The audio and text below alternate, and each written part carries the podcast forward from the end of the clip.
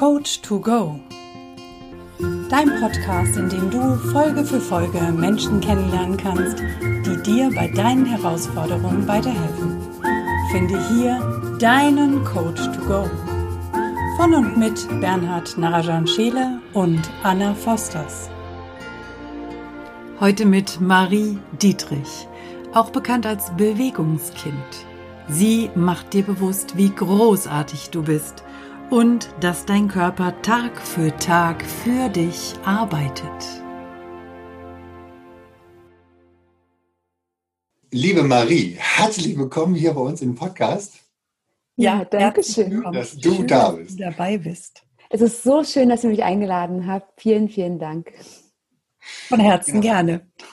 Bevor wir losstarten und äh, uns äh, so ein bisschen äh, Marie mal anschauen, was sie so macht, was sie so tut, äh, würden wir dich gerne entführen. Würden wir dich gerne entführen nach Italien? Ja, sehr gerne. Sehr gerne. Italien. Schon dieser, dieser Ton in dieser Stimme, ne? So sehr gerne. Ja, ja das ja. heißt, du, du liebst Italien, oder? Ich liebe Italien und außer ein paar wenige Ausnahmen, wo meine Kinder geboren sind, war ich, glaube ich, jedes Jahr irgendwie in Italien. Okay. Ich liebe es. Sehr schön, sehr schön. Dann dürfen wir dich jetzt entführen nach Verona. Warst du schon mal in Verona? Direkt nicht, immer nur am Rande vorbeigefahren. Am Rande vorbeigefahren. Dann äh, entführen wir dich jetzt mal nach Verona. Da gibt es so ein paar schöne Gässchen. Und Verona ist ja auch bekannt für ein ganz, ganz besonderes Liebespaar. Sagen wir das Liebespaar ähm, im Endeffekt das mit der größten Liebesgeschichte der Welt. Aber eigentlich ist die größte Liebesgeschichte ja immer die Liebesgeschichte zu uns selber. Und deshalb haben wir etwas ganz Besonderes vorbereitet. Das heißt, so wir gehen jetzt mit dir zusammen durch diese Gässchen. Da gibt es so einen Hausangang, da kann man dann reingehen. Und da gibt es so eine große Wand. Und in dieser großen Wand hat Julia an ihren Romeo immer Briefe hinterlegt. Und jetzt darfst du dir etwas ausdenken, was du in einem Brief quasi schreiben würdest, den du dort hinterlegen würdest, über deine Lebensgeschichte. Oh, wow. Das äh, ist ein Wahnsinnsbild. Was ich in diesen Brief hineinschreiben würde über, oder was ich in diesen Brief hineinschreibe über meine Lebensgeschichte ist, dass ich, ich sehr, sehr lange zu meiner großen Liebe, meinem eigenen Körper, nebenher gelebt habe und dass ich viele Jahre nach der großen Liebe so sehnsüchtig gesucht habe und immer wieder, ja, mich in die falsche Richtung gedreht habe, mich immer weggedreht habe von meiner großen Liebe und oft sehr, sehr verzweifelt war, traurig war und am Rande des Wahnsinns, so gesagt, äh, mich gefühlt habe, bis ich wirklich am, am Abgrund war von mir selbst und dann mich zum ersten Mal zu mir selbst umgedreht habe und gesehen habe, dass ja, meine große Liebe, meine, mein Leben genau neben mir stand die ganze Zeit, dass mein Körper das derjenige ist, der ja, zu mir gehört und der immer für mich da ist und immer für mich lebt und mir alles gibt und dass ich genau diesen Moment, als ich dann auch mich zu ihm gedreht habe und ja, mit ihm gemeinsam diese Liebe, diese Verbindung hergestellt habe, dass ich dann auf einmal mich gesehen habe, die, die Liebe in meinem Leben verspürt habe in jede Zelle und oh, ich kriege gerade Gänsehaut. Äh, ich, ich, ich einfach zum ersten Mal mich selbst gesehen habe. Und diese Verbindung, diese, diese Transformation von mir selbst, von dem, was in meinem Kopf ist, was in meinem Herzen ist, mit meinem Körper, das war so, so wie so eine kleine Erleuchtung von mir. Genau, das ist so meine Liebesgeschichte. Und seitdem gehe ich Hand in Hand mit meinem Körper und habe dadurch so, so, so viel heilen können, was mein früheres Ich nie verarbeitet hat, nie, nie geschafft hat, alleine. Und mit meinem Körper gemeinsam als Einheit, ja, kann ich alles schaffen in meinem Leben. Und das ist so der große Weg, den ich auch immer noch vor mir habe und wo ich weiß, dass diese Liebesgeschichte niemals aufhören wird, sondern dass die immer noch mehr wachsen darf. Genau. Geil. Super. Danke, dass du uns daran teilhaben lässt. Weil, also mir ging es genauso wie dir gerade, wo du sagtest, oh, jetzt habe ich da sogar so einen Schauer. Aber bei mir waren es mindestens vier Schauer, die mir gerade sind. Mega. Wow, was für ein Bild. Ja, du hast es gesagt. Ja, was für ein Bild. Richtig krass, richtig krass. Danke, danke dafür, dass ja, gerne. du ein Bild gezeigt hast von dir und zu, zu deiner, zu, zu, dir, also zwischen, zwischen dir und deinem Körper. Das ist ähm, mega, mega genial. Wow. Bin ganz geflasht. ja, ich auch so ein bisschen. Cool. Dann holt man einmal tief Luft und Marie. Genau, wir beide holen mal beide tief Luft. Marie, erzähl doch mal ein bisschen, wer bist du? Was machst du? Und was ist dein Credo? Wofür stehst du morgens auf? Ja, mein Name ist Marie-Regina Dittrich. Ich bin 34 Jahre alt, zweifache Mama und ich lebe mit meinem Mann und meinen beiden Kindern äh, in, am Rande von Leipzig. Und hier am Rande von Leipzig arbeite ich sowohl offline als auch online als Fitnesscoach und Personal Trainer für Medical Fitness, Tanztrainerin und Life Coach. Ja, und warum ich jeden Morgen aufstehe, ist, dass ich festgestellt habe, dass ganz, ganz, ganz viele Menschen um mich herum und besonders Mütter. Und deswegen konzentriere ich mich da ganz besonders auch drauf, weil ich diesen Schmerz halt auch selbst kenne. Ich konzentriere mich darauf, Menschen und den besonderen Müttern zu zeigen, dass sie wundervoll und einzigartig sind und dass ihr Körper derjenige ist, der ihnen alles ermöglicht und der jeden Tag für sie arbeitet. Und sie ihnen zu helfen, aus Mangeldenken herauszugehen und hinzuschauen, wer sie selbst sind und wie wichtig das auch ist, Freundschaft mit dem eigenen Körper zu schließen, um ja einfach auch selbst zu erkennen, wie großartig man selbst ist und welche Dinge man erreichen kann, wenn man mit seinem Körper zusammenarbeitet und nicht nur gegen ihn und immer im Mangel ist und denkt, oh Gott, das ist zu viel und die Falten und die Zellulite.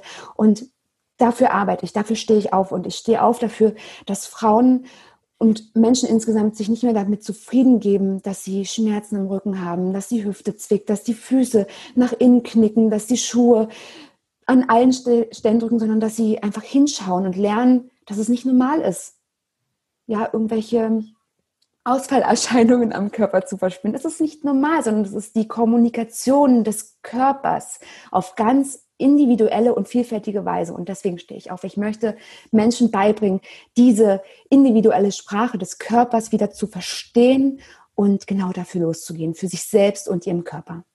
Mega so wertvoll. Vor allen Dingen, je älter man wird, das ging mir nämlich bis vor ein paar Jahren auch so, dass ich dachte, naja, da wo es zwickt und wehtut, das gehört einfach zum Altwerden dazu.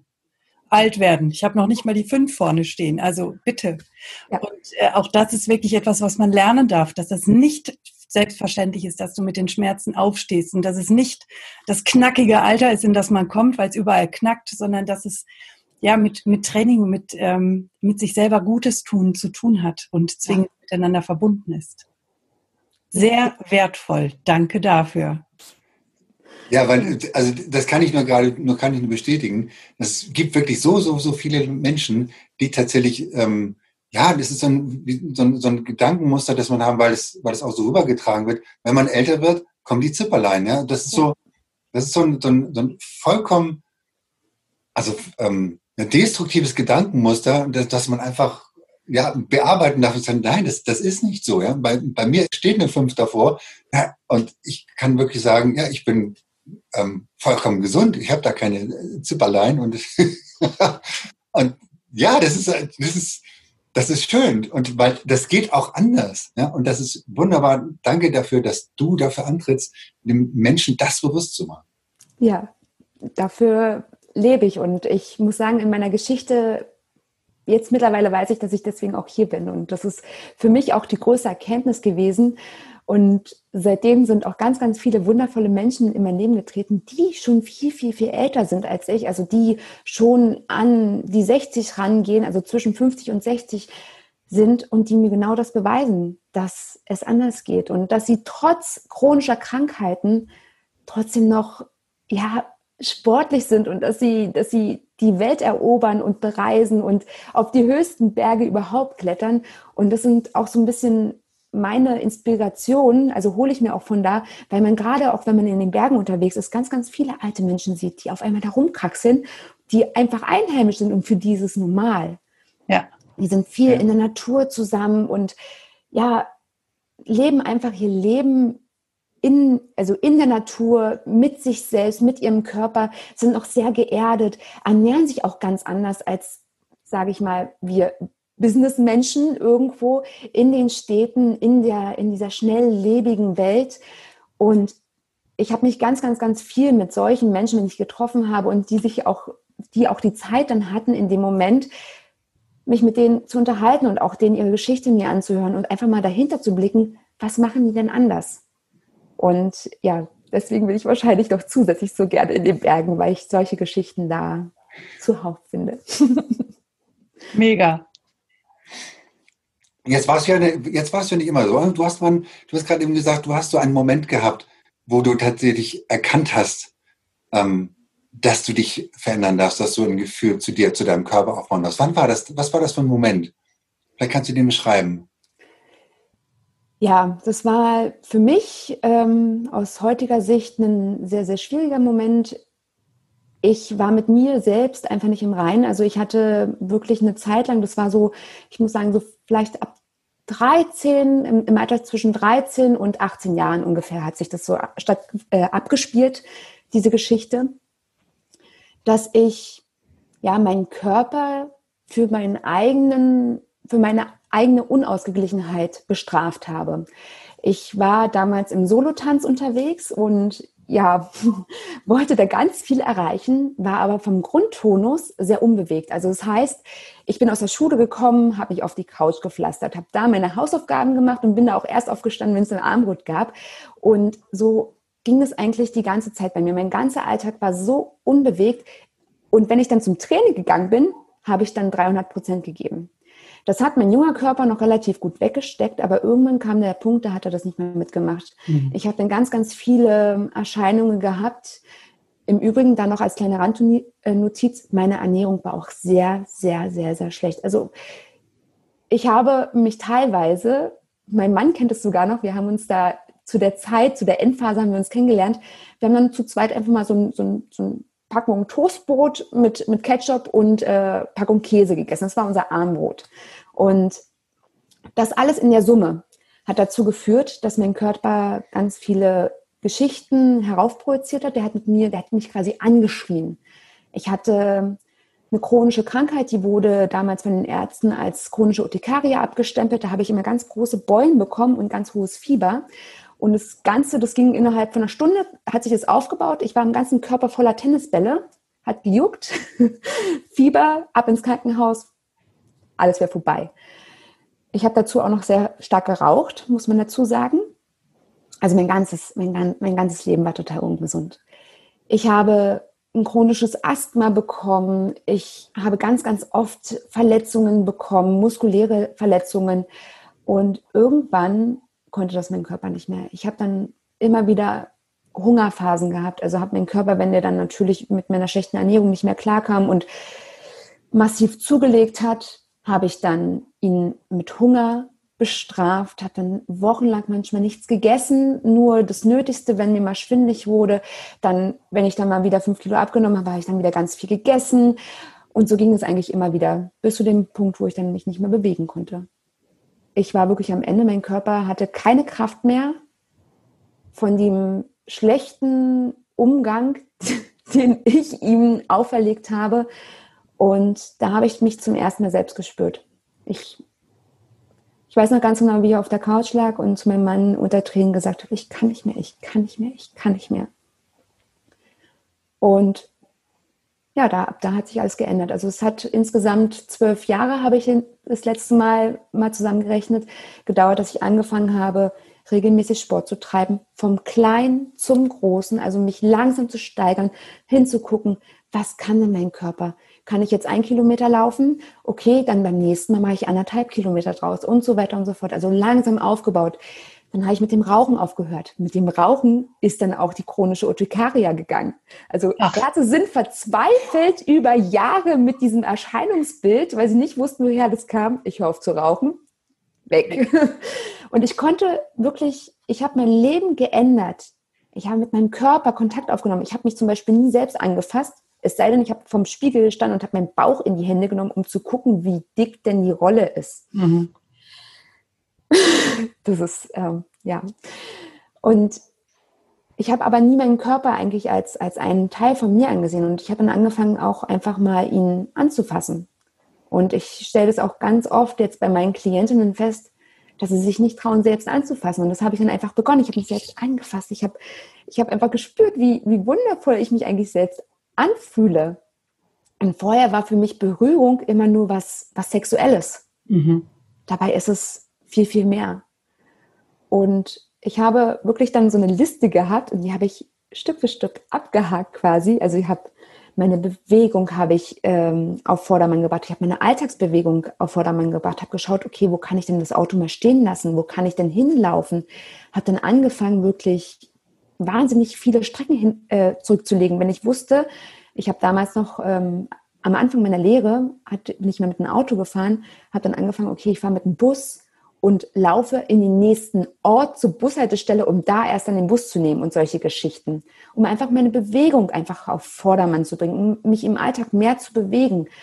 Und die Ernährung, die hat sich dann automatisch reguliert. Da habe ich auch lange hin und her probiert, habe dann auch immer viel ausprobiert. Es gab ja so eine Diäterscheinung. Es gibt ja immer irgendwie in jeder Zeit irgendwie so eine Diäten, die gerade ganz, ganz hip sind und habe da auch vieles für mich ausprobiert und ich konnte nie irgendwas lange durchhalten. Und das ist einfach die wichtigste Erkenntnis, die ich dann irgendwann für mich ja, schlussfolgern konnte, dass ich über Mangel niemals nach vorne komme. Mhm. Und dieser Gedanke war quasi schon immer da, denn ich habe es ja schon vorher mit meiner Bewegung schon reguliert, aber mit der Ernährung kam dann erst quasi der Aha-Effekt, denn ich habe Kohlenhydrate weggelassen, wollte aber einen Halbmarathon laufen geht nicht. Nein. die Kohlenhydrate, ja genau, die Kohlenhydrate gehören nun mal zu dieser Dreierfolge der Makronährstoffe und die sind nun mal für die Energiezufuhr da. Und als ich das dann verstanden habe und gedacht habe, okay, gut, du brauchst es also. Was brauchst du denn eigentlich? Wie viel brauche ich eigentlich zum, zum Leben und wie viel Energie und Nahrung ist ja letztendlich Energie, brauche ich denn, um Leistung zu bringen? Und habe da auch dann im Detail nachgeguckt. Da will ich jetzt nicht ganz so tief reingehen, weil das ja doch ein sehr, sehr umfangreiches Thema ist. Aber ich habe einfach angefangen, für mich Stück für Stück klarzukommen. Und der letzte Punkt, den ich für mich dann aber schließen konnte, um den Kreis zuzumachen mit mir, mit meinem Körper, um im Gleichgewicht zu sein, war dann wirklich die mentale Arbeit. Dass ich, als meine Tochter geboren wurde und ich zum ersten Mal quasi alleine war, mit meiner Tochter, mit einem Wesen, was, was mich 100 Prozent gebraucht hat und ich dann gemerkt habe, oh, trotzdem irgendwie irgendwas, ich bin nicht in meiner Kraft. Und ich dann begonnen habe, mich mit mir selbst zu beschäftigen, mich damit zu beschäftigen, welche Dinge ich in meinem Leben, ja, oder welche Eigenarten ich in meinem Leben habe, welche Geschichte ich in meinem Leben zurückgelegt habe. Als ich dann mal zurückgeguckt habe, was hast du denn eigentlich jetzt die ganzen Jahre gemacht? Was, was hast du deinem Körper angetan und welche, welche, welche Schritte hast du getan, dass es dir besser geht?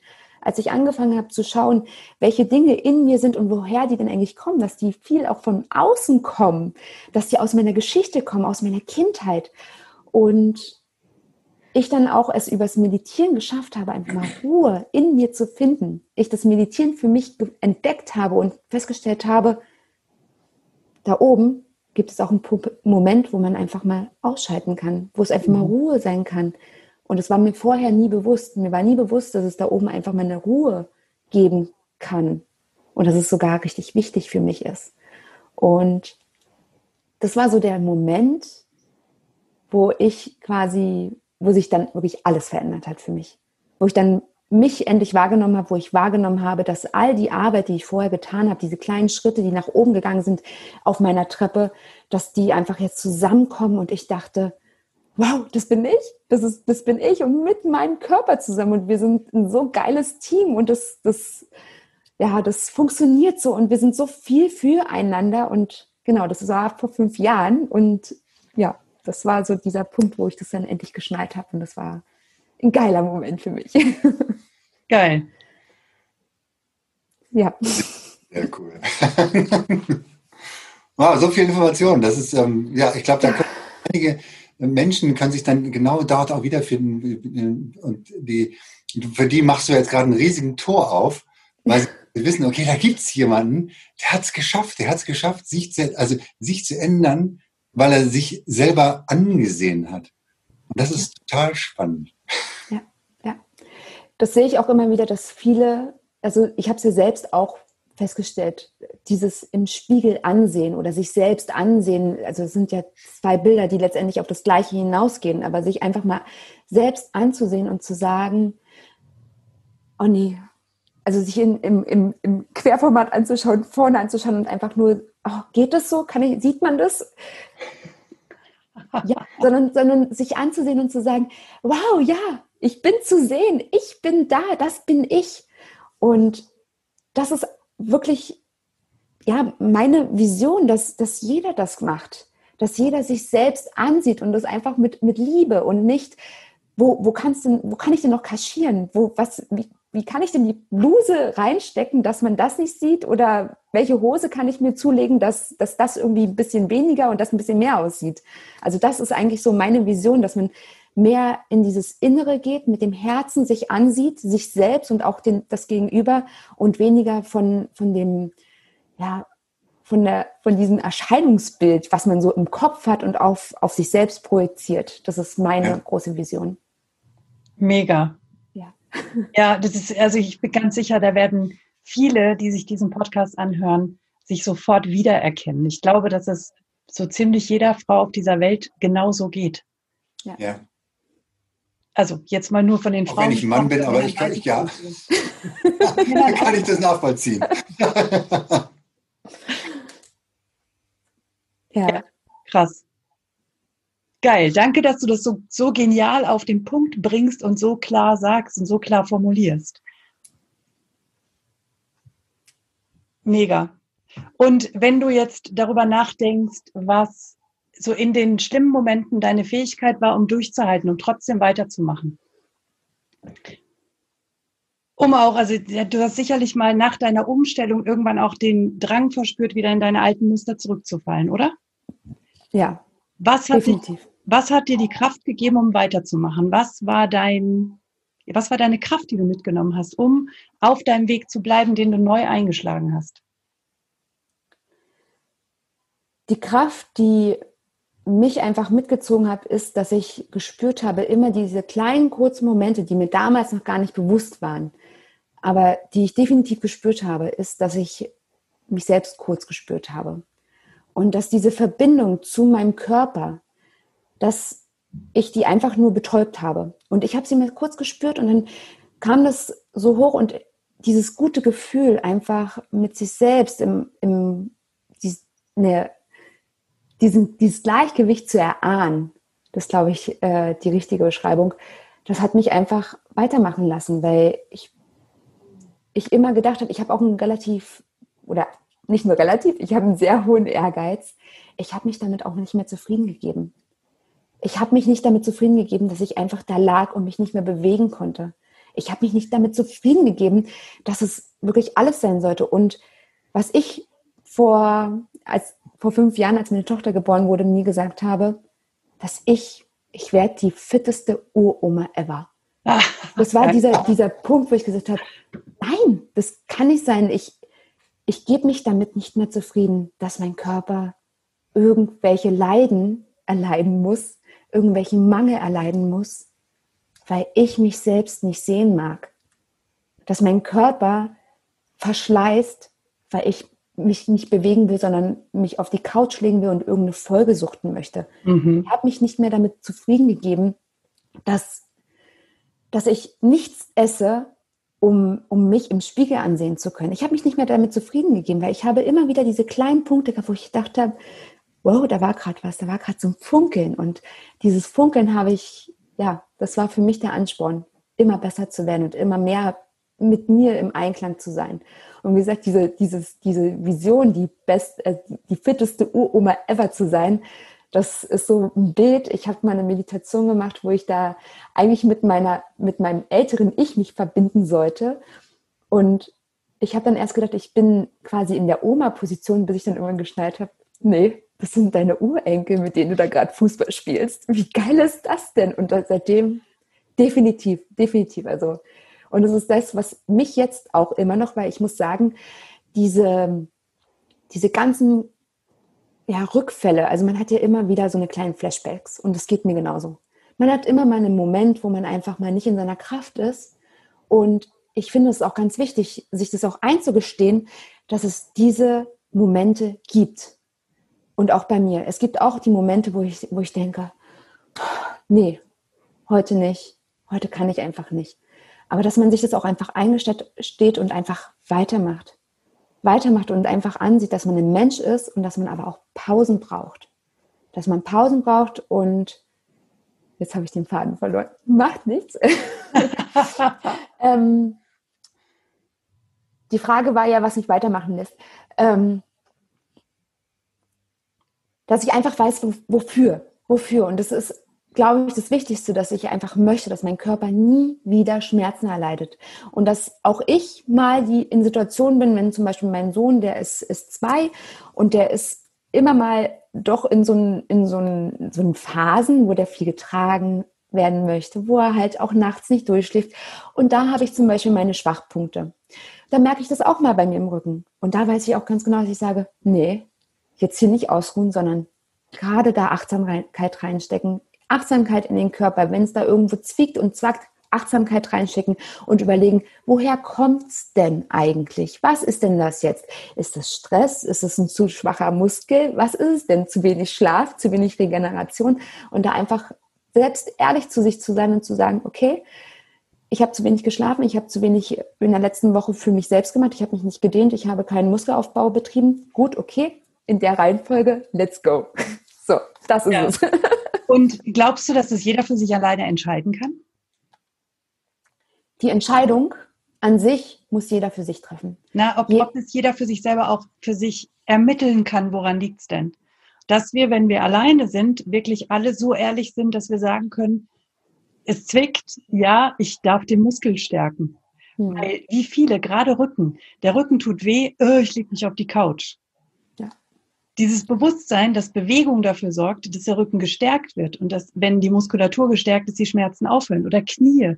Knie hm. schmerzen und dann tendiert man dazu, ich selber auch ganz lange, lieber nichts mehr tun. Ja. Ohne. Ja. Nee, Muskel aufbauen.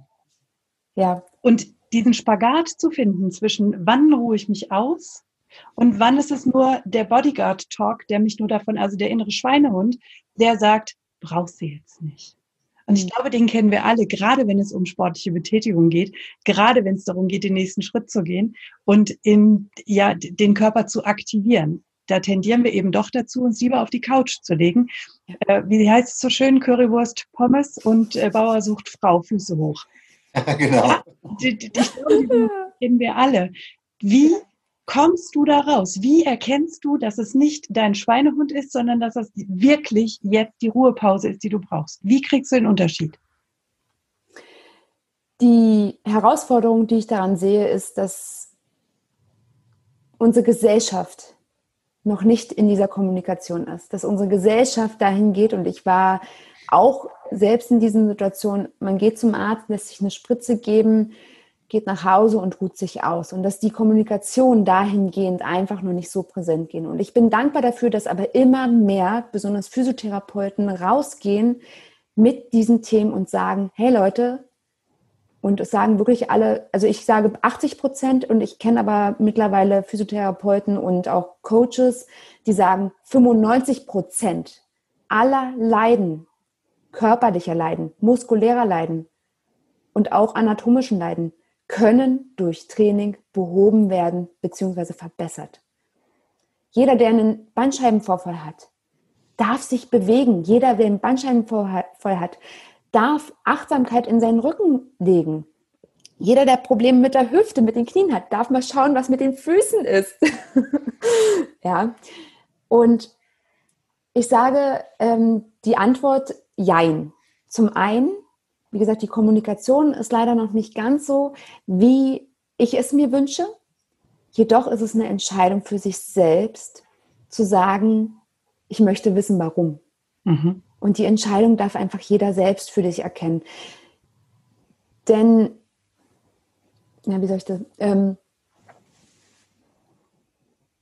ich kenne ganz viele in meiner Umgebung, die sagen, und so ist im Übrigen auch die Idee von Bewegungskind entstanden.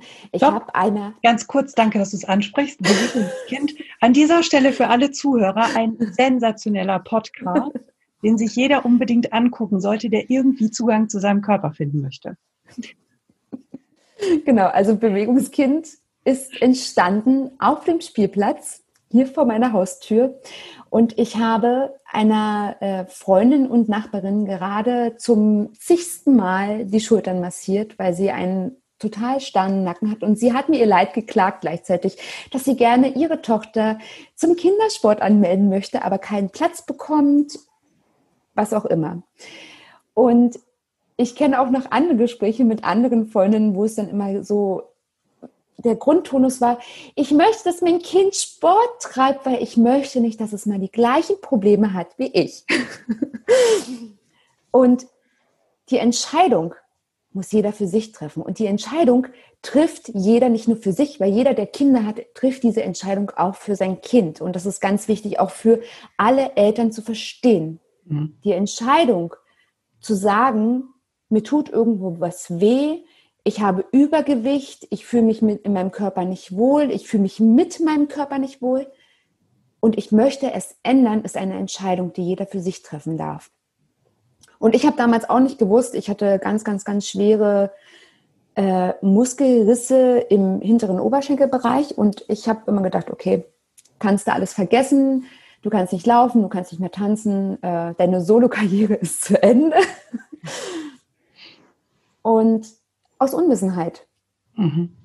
Aber es war für mich eine Entscheidung, einfach mich damit nicht zufrieden zu geben. Und das ist einfach eine Entscheidung, die jeder selbst treffen kann. Die zweite Seite der Medaille ist, das ist das, was du angesprochen hast. Natürlich ist es eine wahnsinnige Herausforderung zu sagen, ich motiviere mich zu jeder Zeit. Und ich glaube, dass auch viele in der Position sind, wo sie einfach sagen, sie haben jetzt nicht wie ich zwölf Jahre Zeit, einfach Stück für Stück sich das zu erarbeiten. Und dass es da einfach anratsam ist, sich einfach Hilfe zu suchen. Dass man sich entweder eine Gruppe von, von Müttern oder von, von Gleichgesinnten äh, sucht, die einfach gemeinsam mit einem etwas beginnen oder dass man sich einen Coach sucht. Und ich sehe auch immer, dass, dass dann immer gesagt wird, ach na ja, ich, ich will ja schon, ich mache ja schon was, ich gehe ja schon ab und zu mal laufen und ich gehe doch mal walken. Das genügt aus meiner Sicht nicht. Denn gerade diese Einseitigkeit provoziert meistens dann nochmal zusätzliche Disbalancen. Denn einfach nur loszugehen, ist schon ein geiler Schritt. Also wer anfängt, sein Leben bewegter zu gestalten, Hammer Sache, let's go. Jedoch darf man immer wieder hinschauen, was folgt denn daraus? Möchte ich zehn Kilometer laufen, beginne ich gerade, dann darf ich auch noch hinschauen, welche Muskeln brauche ich denn? Wenn ich beispielsweise den ganzen Tag sitze, was braucht denn mein Körper, dass er überhaupt zehn Kilometer schafft? Ja, und manche haben ja dann noch größere Visionen. Was braucht mein Körper? Was braucht mein Körper dafür? Wie wirkt Laufen auf dem Körper? Und dieses Bewusstsein ist bei den meisten nicht da. Mhm. Ganz logisch. Man ja. sieht sich ja selten auch von außen beispielsweise ja. laufen. Und man läuft einfach mal los. Das ist, wie gesagt, für den Anfang echt mega. Und da ziehe ich vor jedem den Hut, der einfach erstmal anfängt. Jedoch der zweite Schritt ist, um einen gesunden Sport, eine gesunde Bewegungsroutine zu erschaffen, ist ganz einfach, sich Hilfe zu suchen. Mal raufzuschauen. Okay, wie setzt sich denn den Fuß aus? Was macht denn eigentlich meine Muskulatur da unten, also die Fußmuskulatur? Was kann ich denn tun, dass mein Körper auch gesund mit der Bewegung, mit der Belastung wachsen kann? Weil es ist leider auch so, dass, ähm, und das sieht man ja wirklich an allen Ecken, Läuferknie, Hüftschmerzen, irgendwelche, ja, Ermüdungsbrüche und was auch, also diese ganzen Geschichten zeugen einfach davon, dass einfach die, die, die Laufbranche zwar immer größer wird und jeder sagt ja, hier, kauf das, mach dies, mach das, aber keiner guckt eigentlich hin, ist denn das, was ich tue mit diesem 200-Euro-Schuh, überhaupt richtig? Mhm. wie setze ich den Fuß auf? Wie, wie habe ich, welche Haltung habe ich beim, beim Laufen?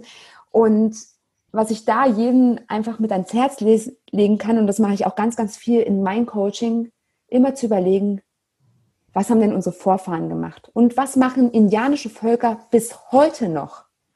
Die haben alle keine äh, High-End äh, Superlaufschuhe an. Das haben die nicht. Und die haben auch nicht die neuesten Klamotten irgendwie an. Und das haben wir auch früher nicht. Und, das, und da einfach mal hinzuschauen, was ist denn die natürliche Bewegungsart? Und wenn man es selbst nicht kann, ganz einfach zu sagen, hey, ich suche mir Hilfe und ich mache das einfach richtig, weil dann hat man auch langfristig was davon. Und das ist, ja. finde ich, auch ganz wichtig, das zu sehen. Man möchte langfristig sich bewegen und wenn man auch, wie ich, die fitteste Uroma ever werden möchte, dann darf man da auch einfach mal ein bisschen was investieren in sich selbst.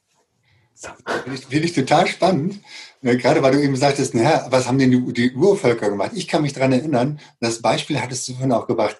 Ich habe selber mal einen Bandscheibenvorfall gehabt und der mhm. Arzt hat gefragt, ja, okay, der Arzt war, stand, stand fest, es, es ist nur, es gibt zwei Möglichkeiten, nämlich eine Operation, entweder eine kleine oder eine große.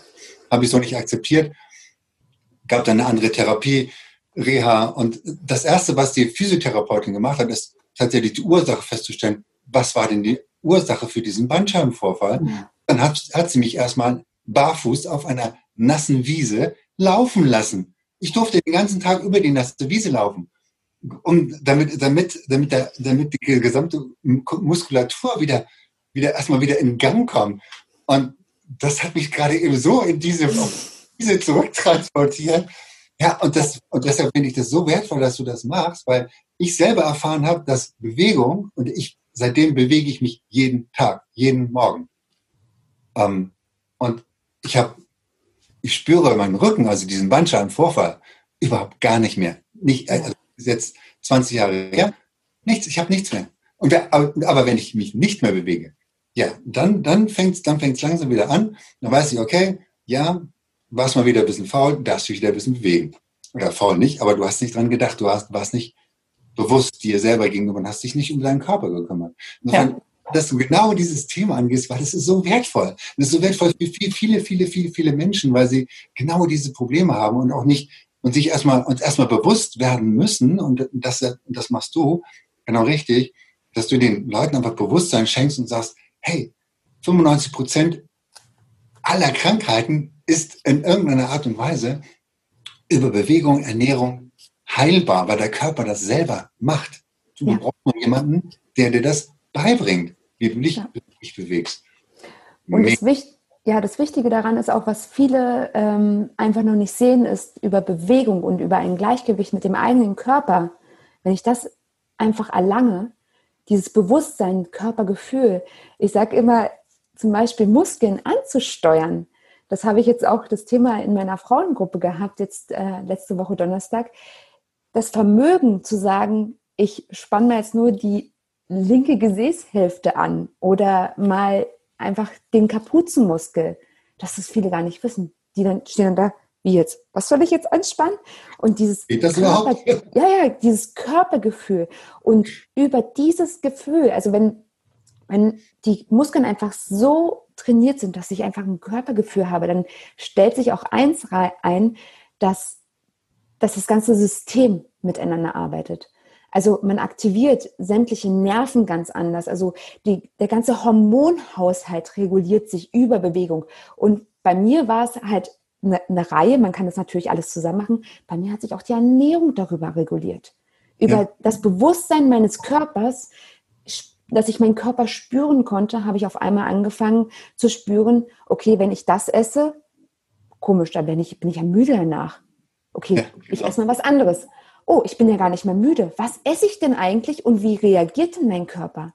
Und das ist ein wahnsinniges spannendes Thema, wenn man sich selbst mit seinem eigenen Körper ähm, beschäftigt. Und deswegen, ich habe am Anfang ja schon mal gesagt, diese eigene Körpersprache, diese individuelle Körpersprache, viele verstehen gar nicht, dass Blähungen, Verstopfungen, irgendwelche Schmerzen, dass das alles Vokabeln unseres Körpers sind dass der mit uns spricht, dass der wirklich mit uns spricht und uns genau sagt, was er eigentlich braucht, wenn er müde ist, wenn er erschöpft sich fühlt, dass es alles die Sprache unseres Körpers ist.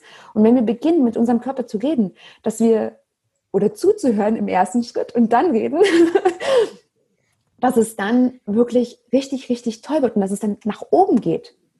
Ja. Das ist super, super. Gerade so dieses Bild ähm, habe ich nämlich auch bekommen von einer TCM-Ärztin, also einer angehenden TCM-Ärztin, intuitives Essen. Also das heißt, zu spüren, was macht der Körper, wie reagiert der Körper denn jetzt gerade auf das, was ich gegessen habe? Wird er, genauso wie du sagst, müde oder ist er voll Energie und fit? Ja. Also für mich war, war das eine ganz neue Dimension von, ich spüre mal, was das Essen mit mir macht. Ja. Habe ich so noch nie gesehen. Also, Sehr spannend. Super spannend. Ja. Ja, das wäre auch, auch wieder so ein Ding. Super, wenn es alle Eltern wüssten, damit sie das ihren Kindern auch beibringen können. Ja. Also wie viele essen einfach das, was einfach auf den Tisch gestellt wird, völlig unbewusst, stopfen es in sich rein. Dem einen schmeckt es, dem anderen nicht. Wenn es dem Kind nicht schmeckt, wird auch noch gesagt, du musst es aber essen. Das ist ja super für dich. Und ja. zack, trainieren wir uns ja dieses Intuitive wieder ab. Genau. Ja, oder du hast bestimmte Regeln. Es muss natürlich auch irgendwelche Regeln und Rahmen geben, gerade ja. mit Kindern. Wie gehst denn du damit um? Da habt ihr feste Zeiten, wo ihr esst, damit ihr gemeinsam esst? Oder wie macht ihr das? Also aufgrund meiner eigenen Geschichte ist mir es immer wichtig, dass Essen was Schönes ist. Und gerade für Kinder und ich habe das mit dem Stillen quasi, habe ich das gelernt, also meine Tochter hat mir das damals beigebracht, dass ähm, Zeit ein ganz wichtiger Faktor ist. Zeit ist in dem Sinne wichtig, wann essen wir. Die Kinder wissen genau, okay, es gibt immer was zu essen. Das heißt, sie selbst sind nicht im Mangel und auch ich selbst bin nicht im Mangel, weil mein Körper weiß, ich, er kriegt immer dann was zu essen. Und ähm, Jetzt habe ich gerade einen Hänger. Was wollte ich denn jetzt sagen? über, die, über Essenszeiten über, ähm, genau. sprechen. Genau, und das, genau, also dass die Zeit ein ganz wichtiger Faktor ist, dass es immer zur gleichen Zeit ungefähr was zu essen gibt oder die Möglichkeit gibt, was zu essen und dass sie danach, dass wir alle, also auch, sowohl meine Kinder, mein Mann und auch ich, Zeit nach hinten raus haben. Also nicht, komm, wir müssen jetzt schnell essen und danach geht es weiter zum Termin, sondern dass Essen immer eine Verbundenheit mit etwas Schönem, mit einer schönen Atmosphäre und mit Zeit ist. Also Zeit im, in Form von, wir haben Zeit. Das ist ganz, ganz wichtig und dass ich zum Beispiel auch lernen musste, das fiel mir auch nicht ganz leicht und da hatte ich meine ein oder andere Herausforderung damit, dass meine Tochter und mein Sohn einfach mal auch nichts essen wollen. Dass es ihnen reicht, einfach einen Apfelschnitz zu essen. Und dass meine Tochter mit Vorliebe gerne Nudeln ohne Soße isst. Okay. Aber ich. ja, ja, ja, ja. Und als Eltern neigt man dazu, und ich kenne jetzt, wie gesagt, auch die Gedanken in meinem Kopf, dass man sagt, oh Gott, wir müssen doch jetzt was essen. Und ähm, okay, dann mache ich das nächste Mal irgendwie noch irgendwas in die Soße mit rein, dass es irgendwie vielleicht, dass sie das vielleicht isst. Oder als sie noch Soße gegessen hat, habe ich dann immer Gemüse mit rein poliert weil sie sollte ja Gemüse noch mit essen, weil sie das auch nicht wollte. Und dann war das natürlich, als sie keine Soße mehr essen wollte, war das natürlich dann auch dahin. Aber letztendlich habe ich festgestellt, dass es nicht wichtig ist, ob sie das temporär essen, das, was ich ihnen anbiete, sondern dass ich darauf vertraue, dass sie dieses Intuitive ganz von sich her alleine einfach äh, durchführen. Und wenn sie nichts essen wollen, dass es okay ist. Sie werden deswegen nicht gleich verhungern, sondern es ist einfach in diesem Moment für sie genau das Richtige. Und ich lasse ihnen ja den Raum. Für mich ist halt nur wichtig, dass, dass das auch alles entspannt ist. Dass, wie gesagt, dass, dass die Zeit da ist. Es gibt was zu essen und wir setzen uns auch alle hin, tauschen uns aus, jeder erzählt was. Also es ist alles ganz entspannt. Und auch nach hinten heraus gibt es jetzt nicht dieses, oh Gott, äh, 19 Uhr musst du ins Bett gehen, also jetzt hier ab, ab, sondern es ist halt einfach Zeit da. Und meine Kinder wissen zum Beispiel aber ganz viel. Sie haben ein relativ hohes Wissen an Nahrungsmitteln. Sie wissen, wie eine Avocado aussieht. Sie wissen, wie eine Aubergine aussieht. Und von dem ein oder anderen Gemüse wissen sie sogar, wie es schmeckt. und wir hatten mal so eine Situation, dass meine Tochter gesagt hat ähm, zu meiner Mutter, weil, weil sie meinte, aha, das ist, das ist die Mama. Ja, das ist die Mama. Das ist eine Avocado. Mhm. Weißt du auch, wie das schmeckt? Nein, aber ich probiere das bestimmt bald mal. Und ich vertraue ja einfach, dass sie es vielleicht irgendwann mal macht. ja, und das ist halt äh, finde ich ganz wichtig, dass einfach da eine Entspanntheit drin ist und die Kinder, sie entwickeln sich ja. Und ich glaube, wenn man es selbst vorlebt, und das ist, das ist auch in meinem Coaching, habe ich das mit aufgenommen, dass man als Eltern ganz bewusst ist, alles, was ich tue, alles, was ich esse, alles, was ich mit meinem Körper mache, und es geht aber auch in die andere Richtung natürlich, macht mein Kind nach. Ich werde, solange mein Kind bei mir ist, beobachtet. Ja. Ich werde nachgeahmt, gnadenlos. Bei, bei der Sprache merkt man es ja ganz deutlich immer bei den Kindern, dass sie ja alles nachahmen. Und, aber das ist, das hört bei der Sprache nicht auf. Das ist mit allem. Die Kinder abends nach. Und ich kann nicht erwarten, dass mein Kind sportlich ist, dass mein Kind zum Beispiel in, ich habe auch Kindersportgruppen, dass sie da gerne in diese Sportgruppe kommen, wenn die Mama und der Papa eigentlich die ganze Zeit nur auf der Couch sitzen. Das ist wahr. genau, und so ist es auch mit dem Essen. Und das ist mir wichtig und das wende ich ganz einfach auch bei meiner Familie ein. Wir sind immer bewegt, unsere Kinder, die rennen und machen und tun und mit dem Essen, ja, dann isst meine Tochter halt nur Nudeln ohne Soße. Ich vertraue darauf, dass sie irgendwann auch mal mit Soße isst. Ja, bestimmt. Oder eine Alternative wünscht. Sagt, leg mir mal lieber ein bisschen Obst daneben. Oder meine Tochter mag zum Beispiel kein warmes Gemüse oder lieber nicht, weil es eine andere Konsistenz hat und dieses Gematsche mag sie nicht. Ja. Paprika roh gehen immer. Ja, cool, ja. Oder eine Gurke. Also gibt es es einfach als Rohkost dazu und fertig. Ja. Jetzt hast du gerade eben schon über deine Mutter gesprochen, also quasi gehört ja zu deinem Umfeld. Ja.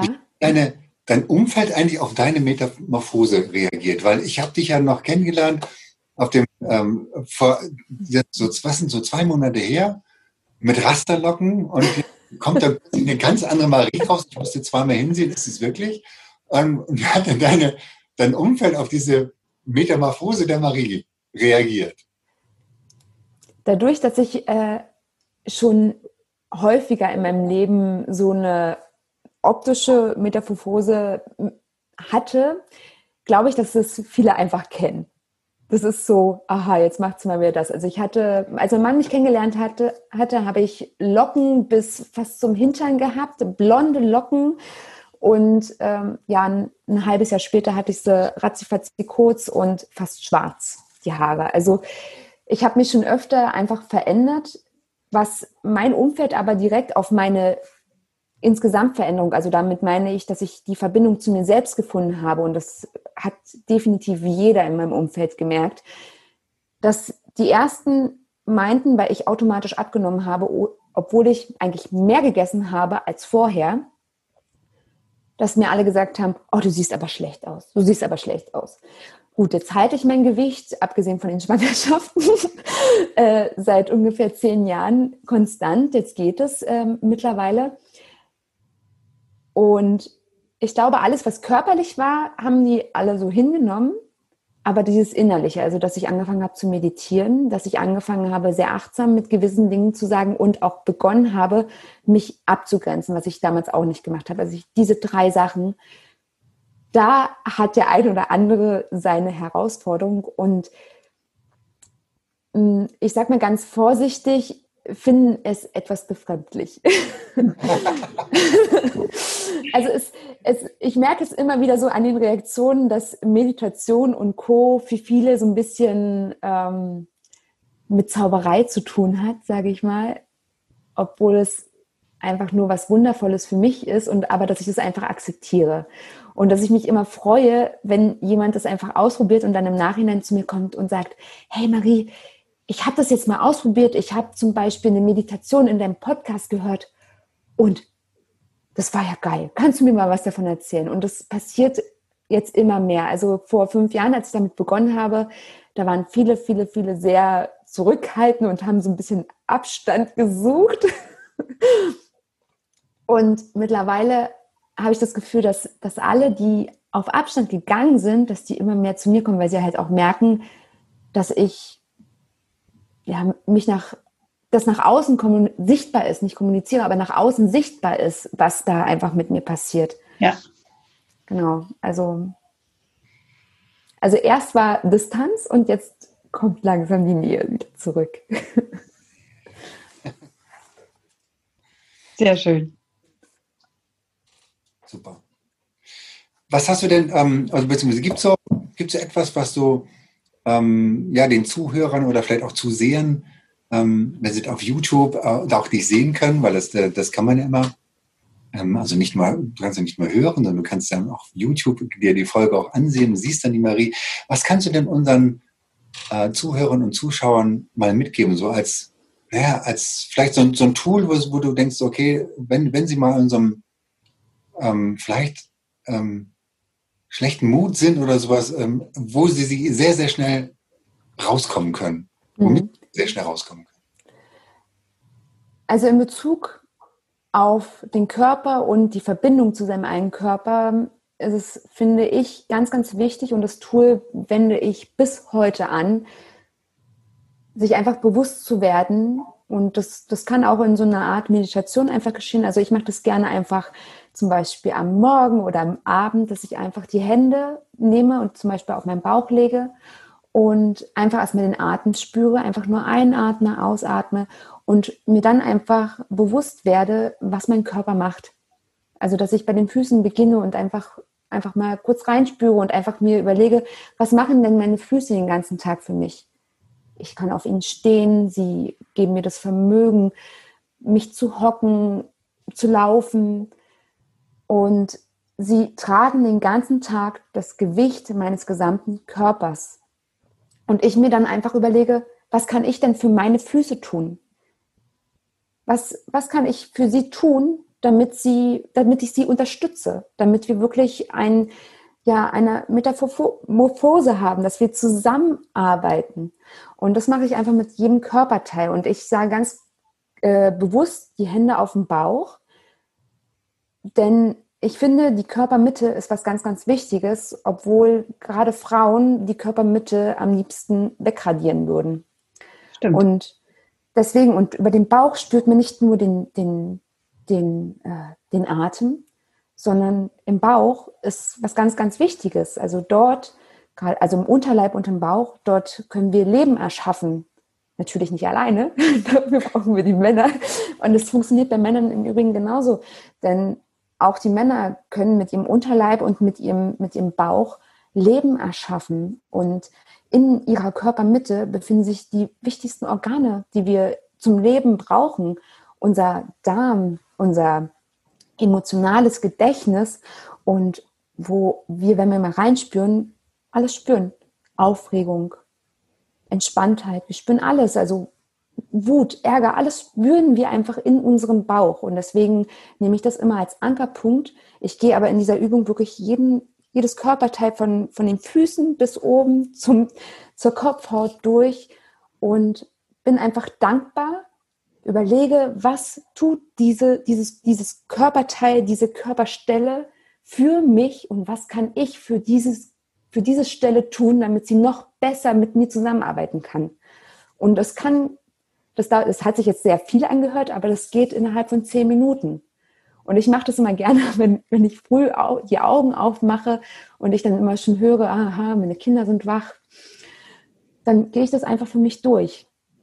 Und da spüre ich zum Beispiel auch rein, habe ich irgendwo eine Verspannung? Merke ich irgendwo, dass irgendwo ich einen Druck verspüre?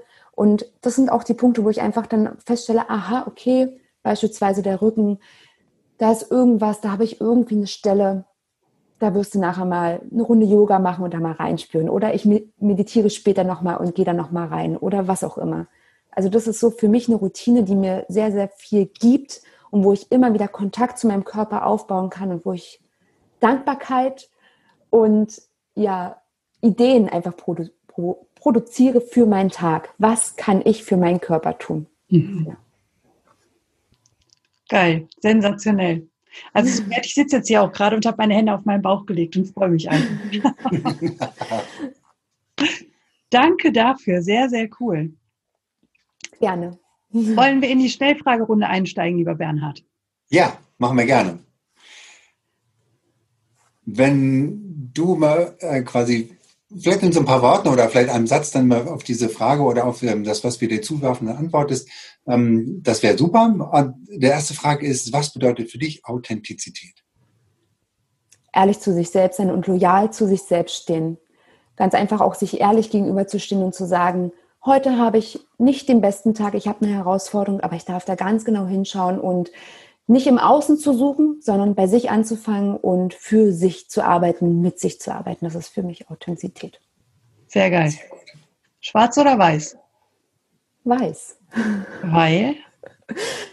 Weil ich es, also ich einfach jetzt gerade das Bild hatte von, von Leuchten und Helligkeit und Leben. Ja, das war jetzt gerade der Impuls. Sehr schön. Bleiben wir doch genau in dieser Frequenz. Sonnenaufgang oder Sonnenuntergang? Sonnenaufgang. Weil? Weil das dieser Moment ist, wo alles noch still ist, noch und wo dieser Funkel kommt von, es kann neu losgehen. Es ist ein neuer Tag und der kann einfach nur grandios werden. Einfach weil mir das Bild jetzt gerade kommt. Wie gehst du da mit dem Hochsommer um? Also so Richtung Juni, Juli, wo ja der Sonnenaufgang entsprechend früh in unserem Leben stattfindet. Stehst du dann so früh auch auf? Das ist eine gute Frage. Ähm, ich als, als Mutter von zwei kleinen Kindern sage mal ja, also aktuell würde ich, sage ich auf jeden Fall ja. Ich weiß noch nicht, ob ich das dann mache, wenn meine Kinder dann mal länger schlafen. aber das heißt ja nicht, dass ich es jeden Tag mache, aber es ist auf jeden Fall für mich auch immer ein, ein sehr, sehr schöner Moment. bevor meine Kinder geboren wurden, habe ich das mit Absicht gemacht, sowohl im Winter als auch im Sommer, dass ich ganz früh aufgestanden bin, weil ich liebe es, den Sonnenaufgang entgegenzulaufen. Denn zu dieser Uhrzeit in der Natur es ist einfach still und die, die Rehe springen die über den Weg und es knistert im Winter, wenn es geschneit hat. Wundervoll. Ich liebe diese Momente. Also ich sag mal ja, ich stehe dann äh, extra dafür auf. Sehr geil. Jetzt seid ihr natürlich auch immer viel, ich habe das beobachtet auf dem Instagram-Account, wenn ihr in Urlaub fahrt, dann mit eurem Bus, richtig? Ja. Und am liebsten in die Berge? Ja. Dann bist du wahrscheinlich auch naturgemäß entsprechend früh auf. Oder ich glaube nicht, dass man dann da lange schläft. Oder macht ihr das in solchen im Urlaub? Das kommt immer darauf an, ob wir mit Kindern oder ohne unterwegs sind. Natürlich war ihr ohne unterwegs. ja, ja, also auch ja, das kommt immer darauf an, was wir vorhaben. Wir sind ja Kletterer und für manche Kletterrouten ist es einfach wirklich erforderlich, wirklich ganz früh loszugehen, um ganz einfach die Route zu schaffen. Ähm, aber mittlerweile als Eltern genießen wir es auch einfach mal ein bisschen länger zu schlafen. Obwohl ich auch mit bis um neun ist im Übrigen für mich lange schlafen, was für den einen oder anderen äh, gar nichts ist. Also das ist, glaube ich, auch eine Bewertungssache. Ja, absolut, absolut. Ich habe auch immer gedacht, also es gab bei mir auch eine Zeit, wo ich bis mittags um zwölf hätte schlafen können, das auch gemacht habe. Ja. Äh, heute bin ich bei neun Uhr und es ist ausgeschlafen. Also, ja, ja. ja. Genau, alles eine Gewohnheitsfrage. Und nein, meine Tochter ist schon 19. Nur dadurch, dass sie 19 ist und um 7 Uhr morgens im Betrieb sein darf, stehen wir ja. immer vor 6 Uhr auf. Ja, ja. Jeden Morgen. Also da haben wir gar keine andere. Also ich hätte eine andere Wahl, aber das würde bedeuten, liegen bleiben. Das machst du als Mutter eben auch nicht, wenn dein Kind noch zu Hause wohnt. Ja. Genau. Cool. Giraffe oder Zebra?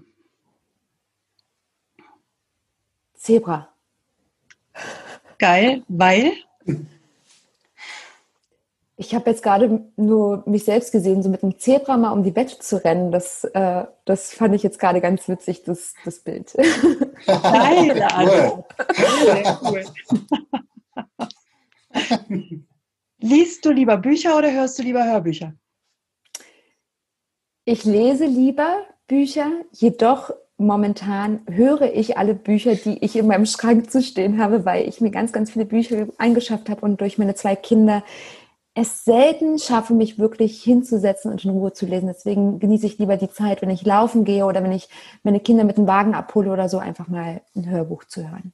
Wenn du ein Buch liest, bist du dann jemand, der da aktiv mitarbeitet oder, so wie ich bisher, ähm, jemand, der einfach das Buch nimmt und es in sich aufsaugt und dann wegstellt? Nein, also ich arbeite sehr, sehr aktiv. Ich liebe Bücher sind wirklich meine Lieblingsbücher, wo ich ganz einfach äh, immer einen Stift nebenbei zu liegen habe und mir was anstreiche, Klebezettel reinmache, mir am besten noch ein ähm, Foto mache, weil ich ein geiles Zitat finde. Ich liebe Zitate und ja, genau.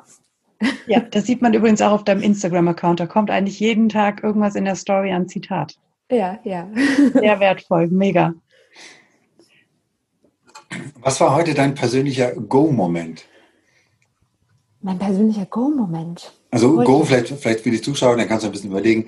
Ähm, das ist, äh, so heißt ein Buch von Damian Richter, Startschuss ein neues Leben. Und äh, genau, und das, daher kommt das, diese, dieser Go-Moment, wo man sagt, okay, was war denn das? Wo du einmal außerhalb deiner Komfortzone gegangen bist, quasi. Genau. Danke. Ja, außerhalb meiner Komfortzone. Hm. Heute äh, ist eigentlich nur, wenn, wenn heute Morgen, das, als mein Sohn mir seine, seine Windel ins Gesicht gedrückt hat. da war ich dann wach. Nee, ich hatte heute tatsächlich einen Tag, der einfach gelaufen ist. Also das war heute alles sehr entspannt, bewusst mit Familie. Also es war alle, alles innerhalb der Komfortzone, außer das heute Morgen. Na gut, und außerhalb der Komfortzone, glaube ich, auch der Beginn dieses Podcasts, oder? Ja, ihr habt recht, ja. ja. Definitiv, definitiv. Das war äh, für mich so ein bisschen herausfordernd und ich war sehr aufgeregt. Schon vor, also so zur Mittagszeit fing es an, dass ich dann nochmal mir so ein bisschen die Fragen durchgelesen habe und gedacht habe, wow, dein erstes Interview, du wirst interviewt, du bist mal auf der anderen Seite. Und ja, das ist doch, doch, das ist definitiv außerhalb meiner Komfortzone und ja, danke für, für den Reminder. Wie schön, dass du immer noch zuhörst. Und wenn dir diese Folge gefallen hat, dann lass uns doch gerne eine 5-Sterne-Bewertung bei iTunes da. Falls du diesen Podcast auf YouTube angeschaut hast, dann drücke gerne einen Daumen nach oben, wenn es dir gefällt. Und vergiss nicht, unseren Kanal zu abonnieren, damit du regelmäßig Updates bekommst, sobald es neue Folgen gibt. Du darfst auch gerne diesen Podcast teilen. Das ist sogar sehr erwünscht. Wir möchten gerne, dass die Botschaften dieser Coaches so weit wie möglich nach draußen in die Welt getragen werden. Wenn du Wünsche und Verbesserungsvorschläge an uns hast, dann schick sie gerne direkt an uns oder hinterlass sie in den Kommentaren. Bleibt uns noch zu sagen, danke. Danke für dich. Danke fürs Zuschauen oder Zuhören. Danke, dass du dabei bist.